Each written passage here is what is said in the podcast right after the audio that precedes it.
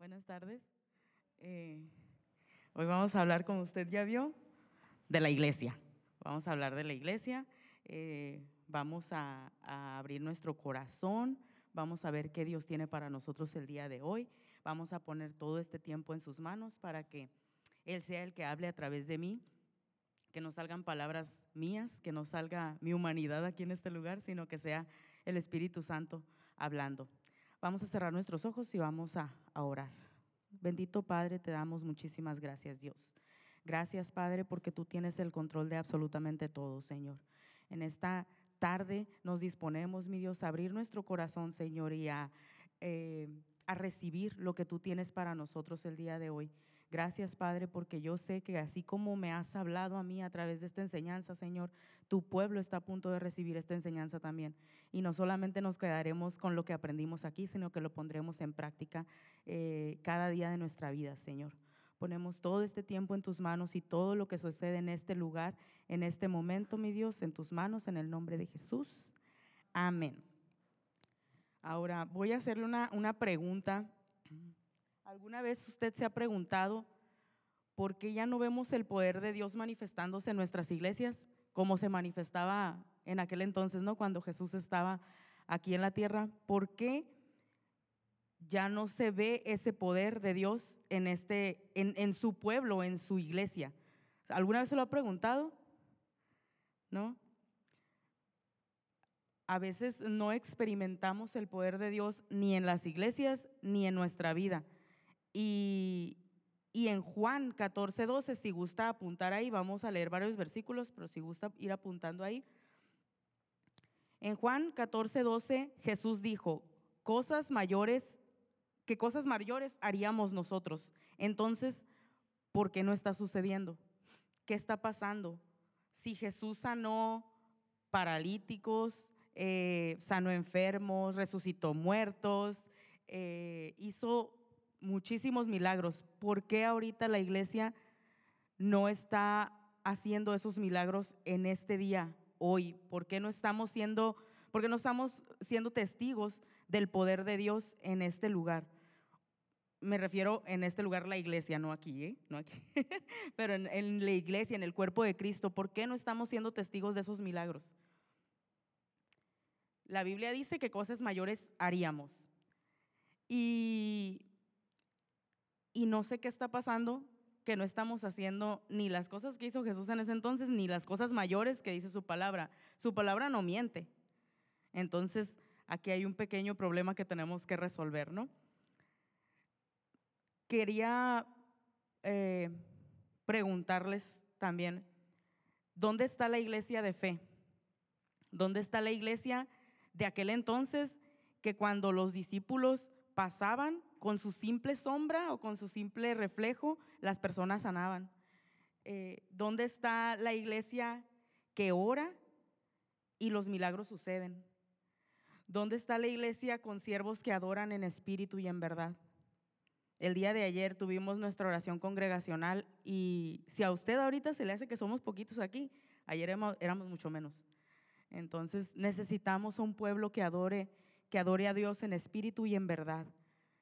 ¿Dónde está la iglesia que vive en santidad? Y con santidad no me refiero a que todo está prohibido y todo está mal y, no tienes que hacer nada. Simplemente que tenemos que apartar nuestra vida para Dios, nuestros pensamientos, nuestro corazón, lo que vemos, lo que oímos, lo que hacemos también. Actuar en santidad, no solamente dentro de la iglesia, sino en nuestro diario caminar, ¿no? en nuestro diario vivir. Necesitamos gente apasionada por mostrar y defender la fe. Si nosotros como personas adultas muchas veces nos da pena mostrar o defender nuestra fe ante alguna persona que viene con algún argumento, con cierto argumento, y nosotros no podemos defender nuestra fe y queremos que nuestros hijos lo hagan en las, en las escuelas. Entonces, si nosotros no podemos, no queremos o no sabemos hacerlo, ¿cómo le podemos decir o, o pedir a nuestros hijos que lo hagan? Cuando se supone que nosotros somos aquellos que estamos enseñando a nuestros hijos a mostrar y a defender su fe en cualquier área donde ellos se relacionen. Nos hace falta mucha fe, y me incluyo, nos hace falta fe. nos hace falta entender que una iglesia que progresa es la iglesia que camina en fe, la iglesia que, que ante todo, ante toda situación, está llena de fe. Son muy pocos las personas, son muy pocas las personas que en este momento quieren pagar el precio de seguir a Jesús. Ahora en este tiempo son muy pocas las personas que quieren seguir a Jesús, que, que, saben que tienen que pagar un precio, un precio, un precio alto, y aún así se arriesgan a seguir a Jesús. La voluntad de Dios para su iglesia, para su pueblo, es que seamos una iglesia unida, una iglesia fortalecida, una iglesia con unción, con unción verdadera, una iglesia de milagros, una iglesia de impacto, una iglesia que trascienda, una iglesia que cuando nosotros oremos, como, como estábamos orando aquí el, el día de ayer, se sienta allá afuera, la tierra tiemble. Y vamos a leer Hechos 4:31. Después de esta oración, el lugar donde estaban reunidos tembló y todos fueron llenos del Espíritu Santo y predicaban, con valentía la palabra de Dios. Y aquí dice que todos fueron llenos del Espíritu Santo. No hubo uno solo que no fuera llenado con ese, con ese poder del Espíritu Santo. Y no solamente se quedó en que fueron llenos, ellos salieron a predicar la palabra allá afuera. Ellos hicieron, fueron llenos adentro, pero también Dios los sacó afuera a predicar la palabra del Señor. Entonces, ¿por qué no hemos estado viendo la gloria de Dios? ¿Por qué la gloria de Dios no se ha visto en estos tiempos? Bueno, porque nos hemos, nos hemos vuelto una iglesia religiosa, nos hemos vuelto una iglesia tradicional, y me refiero a la iglesia en general. Quiero, quiero aclararlo, me refiero a la iglesia en general. En estos tiempos se está siguiendo más al hombre que a Dios. Y a veces no es tan malo porque a veces seguimos a, siervos de Dios, ¿no? A hombres de fe que, comparten y, que son súper famosos, ¿no? Y no está mal, pero a veces lo seguimos más a ellos que lo que seguimos a Dios. Yo les puedo asegurar que si el día de ayer, miércoles 7 de la tarde, que hay oración, yo les hubiera dicho, que va a venir un cantante famoso, póngale el nombre que a usted le guste, Marcos Witt, Jesús Adrián Romero, Redimidos, Alex Zurdo y, la lista sigue, ¿no? Son los que me gustan a mí. Pero si yo les hubiera dicho que uno de ellos viene y que va a dar un concierto gratis, este lugar se hubiera llenado. Y no es porque traiga la palabra de Dios, es porque seguimos al hombre. Sí, obviamente son hombres que Dios ha levantado y que Dios les ha dado un ministerio y que los usa grandemente, sí. Y no estoy en contra, ¿eh? porque yo soy de las personas que a mí me encanta esa música, que me encanta escuchar prédicas en, en, internet, eh, pero sí, sí vemos la diferencia entre cuando venimos aquí y no sabemos quién va a dirigir la oración. Y muchas veces si sabemos quién, quién va a dirigir la oración, decimos, ay, sí, vamos, porque tú vas a dirigir la oración y eres mi compa y te voy a apoyar. Este, o a veces dices, ay, no, esa persona ni me gusta cómo ora, ni me gusta, me aburro y mejor no voy. Y no, no, sabemos, el pastor no nos dice quién va, quién va a dirigir la oración, solamente la persona que, que le está pidiendo el favor de dirigir la oración, ¿no? Pero aún así, aunque supiéramos quién va a dirigir la oración, este lugar tendría que estar lleno, tendría que ser como un domingo.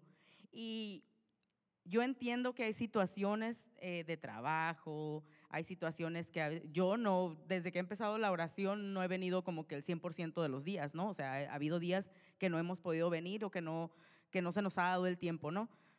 Pero, pero eso no tiene que ser siempre.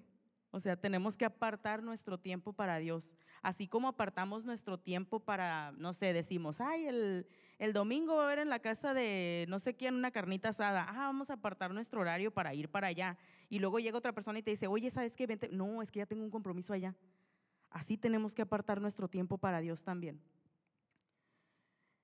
Hemos dejado a Dios de lado y nos hemos enfocado en nuestros propios ídolos. Y con ídolos me refiero al dinero, al trabajo, incluso el deporte muchas veces. No digo que el deporte sea malo y no estoy peleada con el deporte, pero cuando tu prioridad es irte al deporte, cuando tú tienes una actividad en, en la congregación, ahí, ahí es cuando empiezan a ser los ídolos, los ídolos, perdón. Entonces tenemos que poner en orden nuestras prioridades. Si nosotros queremos que nuestra iglesia camine en fe, tenemos que poner en orden nuestras prioridades. Ahora, tenemos que entender y reconocer para qué nos sirve la fe. Vamos a, a leer Romanos 4,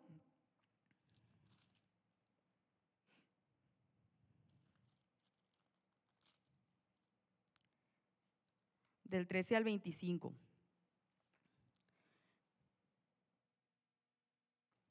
En efecto, no fue mediante la ley como Abraham y su descendencia recibieron la promesa de que él sería heredero del mundo, sino mediante la fe, la cual se le tomó en cuenta como justicia. Porque si los que viven por la ley, porque si los que viven por la ley fueran los herederos, entonces la fe no tendría ya ningún valor y la promesa no serviría para nada. La ley, en efecto, acarrea el castigo. Pero donde hay ley, también hay transgresión. Por eso la promesa viene por la fe, a fin de que la gracia quede garantizada para toda la descendencia de Abraham. Esta promesa no solo es no es solo para los que son de la ley, sino para los que son también de la fe de Abraham, quien es el Padre que tenemos en común. Delante de Dios, tal como está escrito, te he confirmado como Padre de muchas naciones. Así que Abraham creyó en el Dios que da vida a los muertos y que llama las cosas que no son como si ya, existieran. Contra toda esperanza, Abraham creyó y, y esperó, y de este modo llegó a ser padre de muchas naciones, tal como se le había dicho, así de numerosa será tu descendencia. Su fe no flaqueó, aunque reconocía que su cuerpo estaba como muerto, pues ya tenía unos 100 años, y que también estaba muerta la matriz de Sara. Ante la promesa de Dios no vaciló como un incrédulo, sino que se reafirmó en su fe y dio gloria a Dios plenamente convencido de que Dios tenía poder para cumplir lo que le había prometido. Por eso se le tomó en cuenta su fe como justicia. Y esto de que solo se le tomó en cuenta no se escribió solo para Abraham, sino también para nosotros. Dios tomará en cuenta nuestra fe como justicia, pues creemos en él, pues creemos en aquel que lo levantó de entre los muertos a Jesús nuestro Señor. Él fue entregado a la muerte por nuestros pecados y resucitó para nuestra justificación. Y aquí yo observé cuatro puntos que me gustaría compartirle, ¿no? El primero es que nuestra fe, vamos a ver, vamos a reconocer para qué sirve nuestra fe, ¿no? El primer punto es que nos permite darle lo mejor a Dios. Dios no está peleado con la prosperidad. Dios quiere que te vaya bien. Y, a veces me puedes decir, bueno, entonces, pues si quieres que me vaya bien, pues tengo que trabajar más, ¿verdad? Eh, pero Dios no obra así. Dios obra en nuestra fe. O sea, sí, obviamente la lógica nos dice que entre más trabajas, pues más ganas, ¿no? Pero no estamos aquí por lógica, estamos aquí por fe. Entonces, sí, claro que Él quiere que te vaya bien, porque entre más bien te vaya, tú más vas a bendecir a las personas que están a tu alrededor. Le vas a dar lo mejor a Dios. Eh, el número dos es, te desafía a construir aún cuando no hay recursos y esto lo podemos ver en los ministerios externos, ¿no? Como nuevas fuerzas que ahí va caminando, este, cuando la gente pudo haber dicho no hay, este, no hay recursos, no hay material, no hay ayuda, eh, la obra sigue, porque la obra no es nuestra, no es de esta iglesia, la obra no es de, de los encargados, la obra no es de la persona que está al frente, la obra es de Dios. Y lo mismo vemos en impacto. En impacto nos pasa mucho que yo siempre en la semana, a principios de semana, le digo a Jesús, ¿y qué vamos a llevar de comer? Y me dice Jesús, pues tal cosa, ¿no? Y yo así como que, ¿y de dónde, amigo? Entonces, este, él dice, no, pues tú diles a los muchachos que vamos a llevar esto. Y pues obviamente Dios provee, ¿no? Ya empieza a llegar la ayuda. Eh, el otra vez nos estaban contando los muchachos que entraron a la comandancia a dejar este, unas tortas ahí.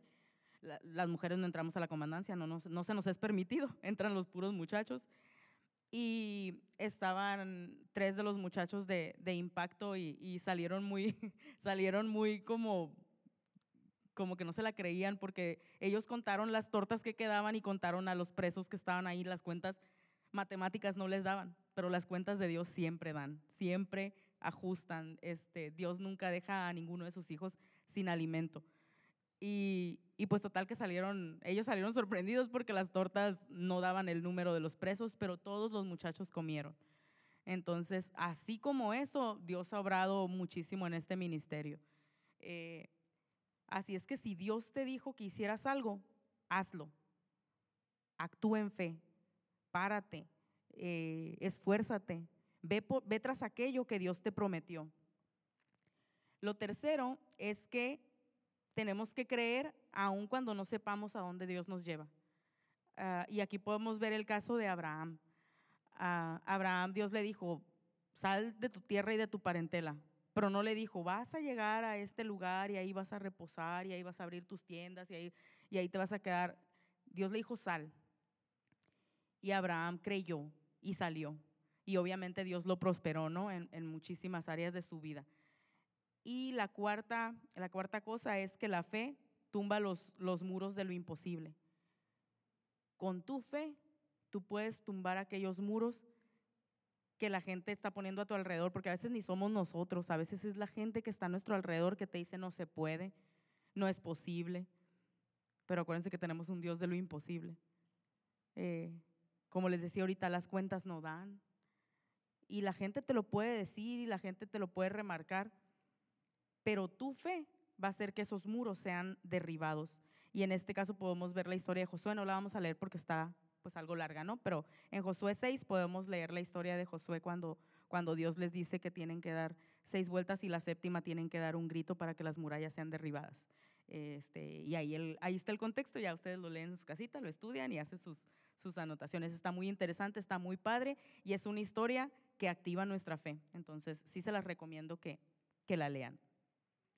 La fe da resultados cuando tenemos la seguridad total de recibir lo que pedimos y cuando estamos convencidos que Dios hará lo que no vemos. Esa es, esa es este, una versión extendida de, lo que es la certeza, ¿no? La convicción de lo que se, la convicción de lo que se espera. Ajá, la certeza de lo que se espera, la convicción de lo que no se ve. Ahí es esa. Y seguimos con, con Abraham y su fe. Vamos a hablar de cuatro cositas también que impactaron mi vida de, Abraham y su fe. Lo primero, que fue lo que leímos ahorita en Romanos 4, 13, 25. Lo primero es que la, la, fe de Abraham estaba centrada únicamente en Dios. Su fe no estaba centrada en lo que tenía, en lo que Dios le daría. Su fe estaba centrada en Dios. Y Abraham sabía dos cosas bien importantes de Dios. Sabía que Dios da vida a los muertos y que Dios llama a las cosas que no son como si ya fueran. Y, a eso, y eso él, a él le bastaba para creer en Dios. Él no necesitaba más. Él creía porque él sabía estas dos cosas, eh, estas dos cosas eran los cimientos de su vida, de su, de su vida en fe, ¿no? Eh, otra cosa es que Abraham era consciente de los problemas. Abraham sabía la edad que tenía, obviamente y sabía que su esposa también ya era una persona mayor. Sabía que, que humanamente posible la promesa de Dios no podría ser humanamente posible. Sabía que ni él ni ella estaban en edad de poder concebir ni siquiera un hijo y Dios le había dicho que iba a ser padre de multitudes y, ni siquiera sus cuerpos físicos no estaban para concebir un hijo. Entonces, él, él lo sabía, y él sabía muchísimas cosas más que, estaban a su alrededor. Él observaba a su alrededor y él podía ver varias cosas, pero él decidió no enfocarse en eso, sino enfocarse en la promesa que Dios ya le había dado. La fe de Abraham era progresiva. Esto quiere decir que crecía y se fortalecía porque cada vez conocía más de Dios. La fe de Abraham no se quedó estática después que llegó el cumplimiento de la promesa, cuando Dios este, le da a su hijo, eh, luego vienen más, más cosas y más situaciones a su vida que, que fortalecen su fe. Entonces, él todos los días experimentaba la presencia de Dios y todos los días experimentaba una fe en aumento. Y lo último es que Abraham estaba seguro de que Dios cumpliría sus promesas. Abraham había visto promesas cumplirse antes de esta promesa de, que iba a ser padre de multitudes durante y después. Él vio la mano de Dios moverse, él vio promesas cumplidas y pues obviamente eso hizo que su fe se fortaleciera, ¿no? El anhelo de nuestro corazón tiene que ser que nuestra fe sea lo más cercana posible la de Abraham, y si se puede mayor, mayor. La fe en Dios y la guía del Espíritu Santo nos sostendrán en medio de las dificultades. Con esta, con esta plática que estamos teniendo no le quiero decir que sus problemas se van a acabar. este, se trata de que tengamos fe en medio de esos problemas, porque mientras estemos aquí en la tierra vamos a tener broncas, vamos a tener situaciones, vamos a tener cosas por las que tenemos que atravesar. Pero la fe en Dios y la guía que nos dio el Espíritu Santo nos lleva a poder sostenernos en pie, aún en medio de esas dificultades, y póngale el nombre que usted quiera, ¿no? Muchas veces vienen situaciones difíciles, pero eso nos va a permitir que nuestra fe se desarrolle.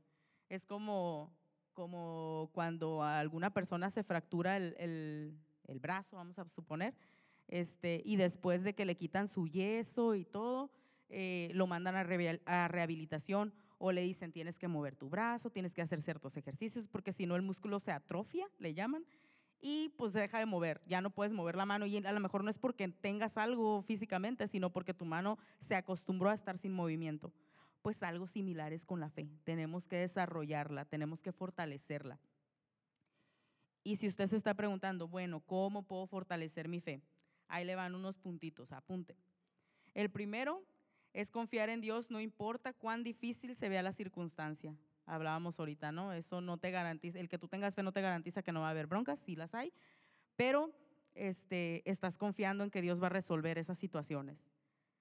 Otra cosa es obedecer a Dios siempre, aún a pesar de que tú veas que lo que Dios te está pidiendo no es lo que tú quieres o no, no es lo que tú esperabas, tú obedécelo.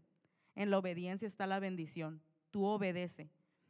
Otra cosa, escuchar la voz del Espíritu Santo es bien importante que nosotros escuchemos la voz del Espíritu Santo. Es esa ayuda que, Jesús nos dejó cuando ascendió al cielo y, y, el Espíritu Santo está con nosotros, ansioso de que nosotros le demos su lugar, de que lo escuchemos, de que estemos atentos a su voz.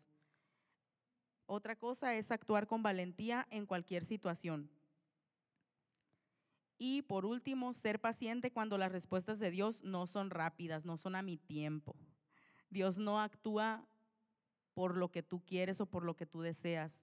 Él actúa por lo que es mejor para ti. Él en su infinito amor y en su infinita sabiduría, Él sabe lo que es mejor para ti. Y si eso que le estás pidiendo va a ser un impedimento para tu intimidad con Él o, para, o va a poner en peligro tu vida o va a poner en peligro tu relación con Él, pues tienes que ser paciente y esperar la respuesta de Dios. La fe se centra en la confianza que tenemos de que Dios tiene total y absoluto control en todas las situaciones. La fe es creer que las cosas que esperas que sean hechas, ya las van a hacer. O sea, ya, están siendo esas cosas. Aunque tú no las veas, esas cosas ya están hechas. Tienes que declarar en fe, tienes que actuar en fe. Cada que tu fe se pone a prueba, va creciendo, va creciendo tu fe, cada que está a prueba. Y hablábamos ahorita de que Dios no nos va a responder a nuestro modo. Dios nos va a responder de acuerdo a su perfecta voluntad y de acuerdo a su plan tan maravilloso que tiene para nuestras vidas. La fe verdadera entiende y acepta la voluntad de Dios. No siempre estoy de acuerdo, no siempre es lo que quiero, lo entiendo y lo acepto. Aceptamos su voluntad confiados en su infinita sabiduría que nos sobrepasa sobrepasa nuestro entendimiento. Muchas veces nosotros queremos las cosas de un modo y ya. Y con Dios no es así. Tenemos que ser pacientes. Tu fe te guiará a decidir correctamente. Y estas decisiones siempre, siempre deben estar inspiradas por Dios. Por eso les digo que tenemos que oír la voz del Espíritu Santo, tenemos que meternos en intimidad con Dios, escuchar lo que Dios quiere. Y tenemos que meditar orar y actuar en fe. Y cuando nosotros meditamos, oramos y actuamos en fe, estas decisiones están alineadas a la voluntad de Dios. Si nosotros hacemos estos tres pasos, ¿no? Meditar, orar y actuar en fe.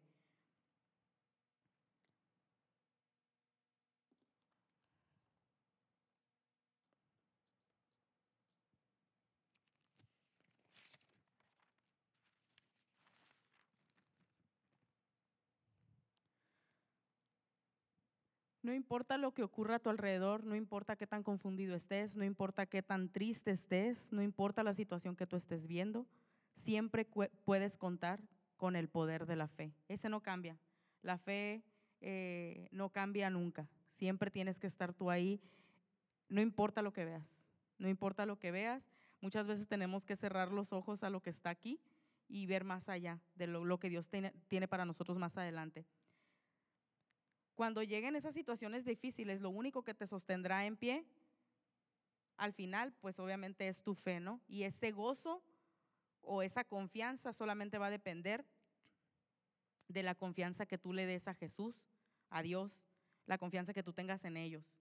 Aunque esa situación no se haya resolvido como yo quiero, mi gozo no depende de eso. Mi felicidad no depende de eso. Mi gozo y mi felicidad dependen de que Dios está haciendo su voluntad. La fe tiene el poder de cambiar vidas completamente y esto, cada uno de los que estamos aquí podemos ser este, testigos de eso, porque usted y yo no, éramos los, no somos los mismos hoy que cuando llegamos a este lugar. Y eso nos cambió completamente. La fe en Jesús, la fe en Dios nos cambió completamente. Le dio un giro total a nuestras vidas no somos los mismos. Cambió nuestra vida totalmente, cambió nuestra relación tal vez con nuestra pareja, con nuestros padres, con nuestros hijos. No digo que sea perfecto, no, no todo es perfección en, los hogares eh, donde, donde hay mucha fe, pero vamos caminando hacia la meta. Queremos lograrlo. Hay cinco beneficios de vivir una vida de fe. El primero es que no te va a preocupar tu futuro. Dice Filipenses 4:6, no se preocupen por nada, en cambio oren por todo. Díganle a Dios lo que necesita y lo que necesitan y denle gracias por todo lo que él ha hecho. Fíjense, dicen, oren por todo, díganle a Dios lo que necesitan y denle gracias. Punto, se acabó. Pero muchas veces estamos ahí como como esos perritos que vuelven, ay, qué feo es la comparación, ¿verdad? Pero con esos perritos que vuelven y se lamen sus heridas y están ahí otra vez y otra vez. Pero aquí Dios nos dice, oren por todo, denle gracias a Dios. Ah, oren, oren por todo, díganle lo que necesitan a Dios y denle gracias. Así actúa la fe. Nosotros ya estamos agradeciendo lo que pedimos. Entonces solamente hay que agradecer. 1 Pedro 5, 7 dice, pongan todas sus preocupaciones y ansiedades en las manos de Dios, porque Él cuida de ustedes. Y qué mejor confianza y qué mejor satisfacción que, saber que Dios nos está cuidando, ¿no? ¿no? No hay otro lugar donde podamos estar más seguros y más confiados que en las manos de Dios. Si, confesa, si confiamos solo en lo que entendemos, ahí sí viene la preocupación. Ahí, ahí sí, nos preocupamos, sí nos angustiamos porque muchas veces no entendemos ciertas cosas, pero queremos confiar en eso. Entonces, no podemos confiar en lo que entendemos, ni siquiera pues, menos en lo que no entendemos, ¿no? Lo único que tenemos que hacer es tener fe. Entonces, si nosotros decidimos tener fe, somos libres de la preocupación, descansamos en Dios, arrojamos nuestras cargas y nuestras preocupaciones en las manos de Dios y Él cuida de nosotros. Así de fácil. Qué fácil se dice, ¿verdad? Qué fácil se dice, pero muchas veces cuando estamos en medio de la situación, pues sí, sí nos cuesta trabajo. Pero para eso estamos aquí, para aprender, ¿no? Enfoquémonos en hacer la voluntad y no nos preocupemos ni del presente, ni del pasado, y mucho menos del futuro. Ya todo está en las manos de Dios, Él cuida de nosotros, así es que nos vamos a soltar en sus manos, ¿no? Como ese salto a ciegas el vacío. El número dos es, nos volvemos seguros, fuertes y valientes. Si actuamos en nuestras propias fuerzas, pronto estaremos desesperados, caeremos en la desesperación, ¿no? Porque mis fuerzas son limitadas, porque hasta aquí llega mi fuerza.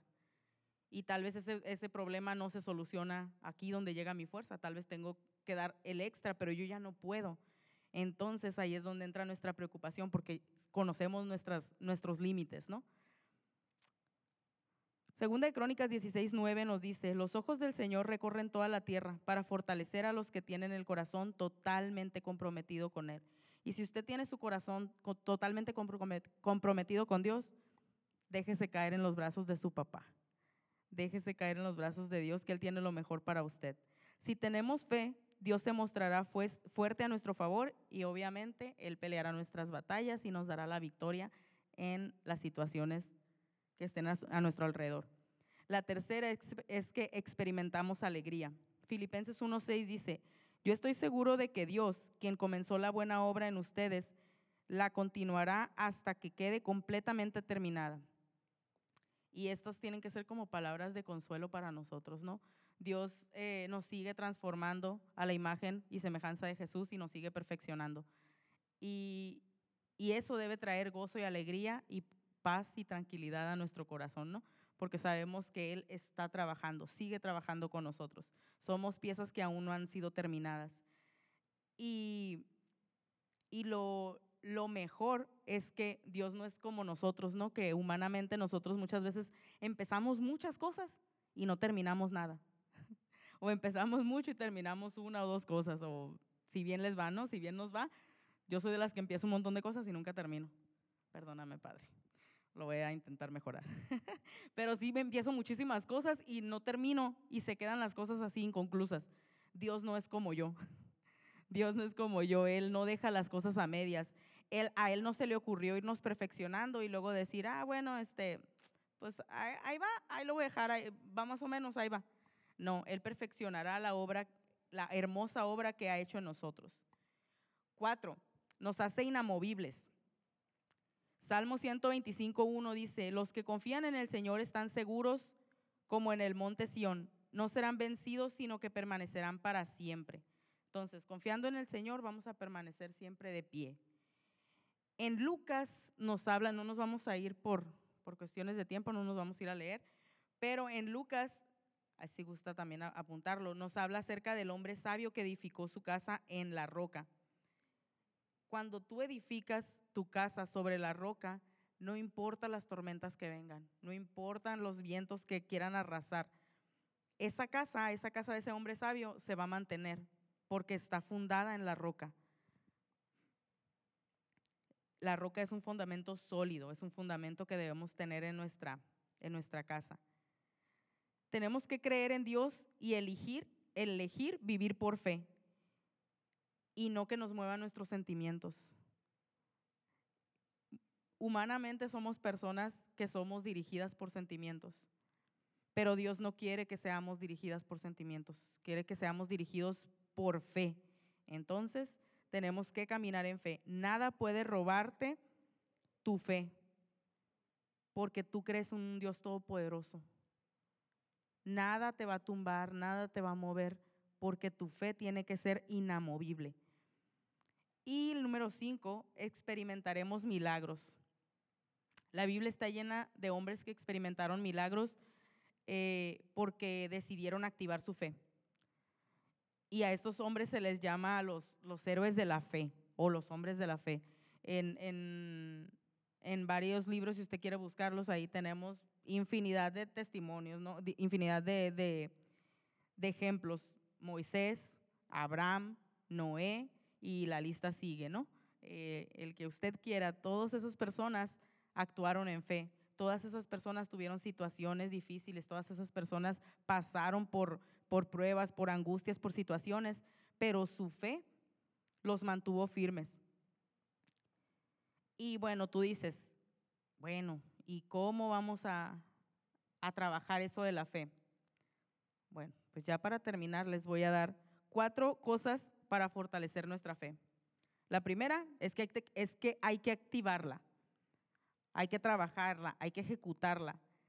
Y vemos en el caso de David, David era un pastorcito que cuidaba ovejas. Y aunque él era joven, él no se detuvo a pensar o a analizar o a ver más o menos de qué tamaño era el gigante. Él vio que era el gigante, ¿verdad? Pero él no se detuvo a pensar cuánto me dirá ese gigante o cuánta experiencia más que yo él tendrá en batallas. Me llama la atención y me impresiona mucho que él, él él fue directo a lo que quería. Él dijo, ¿qué le van a dar al que gane? Él no preguntó, ¿y si pierdo? ¿Y si me vence? ¿Y si me mata? Su objetivo estaba en, ¿qué le van a dar al que gane? Y obviamente no, pues le, Le gustó lo que le iban a dar al que, al que ganara. Eh, y se enfocó, eligió creer en Dios. Él dijo que Dios lo iba a salvar. Él no dijo, yo voy a luchar en mis fuerzas y yo voy a ver y yo tengo experiencia y yo, él creyó en Dios y actuó en fe. Número dos, no, no pelees con lo que Cristo ya venció. Esa preocupación o incluso esa, esa situación que te atormenta, que te mortifica, que te preocupa, Jesús ya la venció en la cruz. No pelees con algo que ya está vencido. Tres, cuando quieras deleitarte en Dios, recuerda sus promesas. Isaías 41:10. Así que no temas porque yo estoy contigo. No te angusties porque soy tu Dios. Te fortaleceré y te ayudaré. Te sostendré con mi mano poderosa. Y, y qué bonito es saber que Dios nos está sosteniendo, que Dios está de nuestro lado que Él es el que nos va guiando, Él es el que nos va empujando, Él es el que nos, como ese entrenador en, el boxeo cuando el boxeador está en una esquina, ¿no? Y le dice, vas bien y, le estás pegando bien. Bueno, no sé de box, pero más o menos ahí. La idea es esa. este, la idea es esa, ¿no? Que, que está ahí dándole, echándole porras al boxeador, pues así está Dios con nosotros. Él nos va fortaleciendo. Dice que no nos angustiemos por nada, porque Él nos va a fortalecer y ayudar. Y número cuatro, utiliza tu fe, porque si no se muere. No pongas en duda tu fe nunca. La fe no depende de los deseos cumplidos de tu corazón. La fe es la única manera de atravesar las tormentas con una paz sobrenatural. Y esto me encantó, lo leí, este, en realidad no sé quién lo dijo, ¿no? Pero, pero lo leí y me encantó, se los voy a repetir. No pongas en duda tu fe nunca. La fe no depende de los deseos cumplidos de tu corazón. La fe es la única manera de atravesar la tormenta con una paz sobrenatural. Y cuando las personas te pregunten por qué tienes esa paz en medio de esa tormenta que estás pasando, porque tienes esa paz que, que a lo mejor no entendemos, humanamente no se entiende, y tú puedas contestar, porque he decidido ser de la iglesia que camina en fe. Te voy a pedir que te pongas de pie. Vamos a, terminar este tiempo orando, este tiempo de la palabra. Eh, yo sé que, que muchas veces eh, las palabras se escuchan y dices, ay, qué fácil. Y cuando estoy en medio de la tormenta, pues, ¿qué onda, no? Eh, pero eso es lo que queremos hacer. Queremos activar nuestra fe. Queremos que en medio de situaciones, en medio de circunstancias, la gente pueda ver que esta es una iglesia que camina en fe, que esta es una iglesia que nada la mueve, porque su fe, nuestra fe, nos está sosteniendo. Y a lo mejor podemos pensar en la situación que pasamos eh, tiempo atrás, nuestra fe nos ha seguido sosteniendo hasta el día de hoy. Podemos ver atrás y podemos ver que sí hay situaciones que nos debieron, humanamente nos debieron haber tumbado, pero nosotros decidimos estar de pie, fortalecidos en la roca de la palabra que es Jesús. Así es que ore conmigo ahí, cierre sus ojos, vamos a orar. Bendito Dios, te damos muchísimas gracias, Dios. Gracias, mi Dios, por este tiempo. Gracias, mi Dios, por enseñarnos de tu palabra. Gracias, Dios, porque el que más aprende casi siempre es el que está acá arriba, Señor. Te doy gracias, mi Dios, por los corazones de las personas que están aquí, Señor. Gracias porque los corazones de ellos se abrieron y recibieron tu palabra, Señor. Permítenos, mi Dios, no solamente ser oidores, sino hacedores de tu palabra, mi Dios. Que nuestra fe no caiga, que nuestra fe no flaquee. Queremos ser fortalecidos en ti, Padre. Queremos tener ese fundamento, ese bien, bien cimentado, Señor, para que tu fe nos sostenga en medio de la prueba para que podamos caminar en fe, mi Dios, para que la gente pueda ver allá afuera, mi Dios, que somos una iglesia que camina en fe, una iglesia que se mueve por fe, una iglesia que cree, aún a pesar de las situaciones, aún a pesar de lo que pudiéramos haber escuchado o visto, Señor, que podamos actuar, que podamos creer en ti, Señor que podamos levantarnos, mi Dios, como esos servidores, mi Dios, llenos de fe, Gracias, mi Dios. Queremos pelear la buena batalla, Señor. Queremos dar esos pasos de fe, Señor, a donde tú nos lleves, Señor. Guíanos, mi Dios, porque a donde tú digas nosotros iremos, porque tú, lo que tú nos mandes, mi Dios, eso haremos. Gracias te damos, mi Dios, por esta tarde, Señor, y gracias, mi Dios. Yo pongo delante de ti la vida de cada una de las personas que están en este lugar. Te damos gracias, bendito Rey, en el nombre de Jesús. Amén.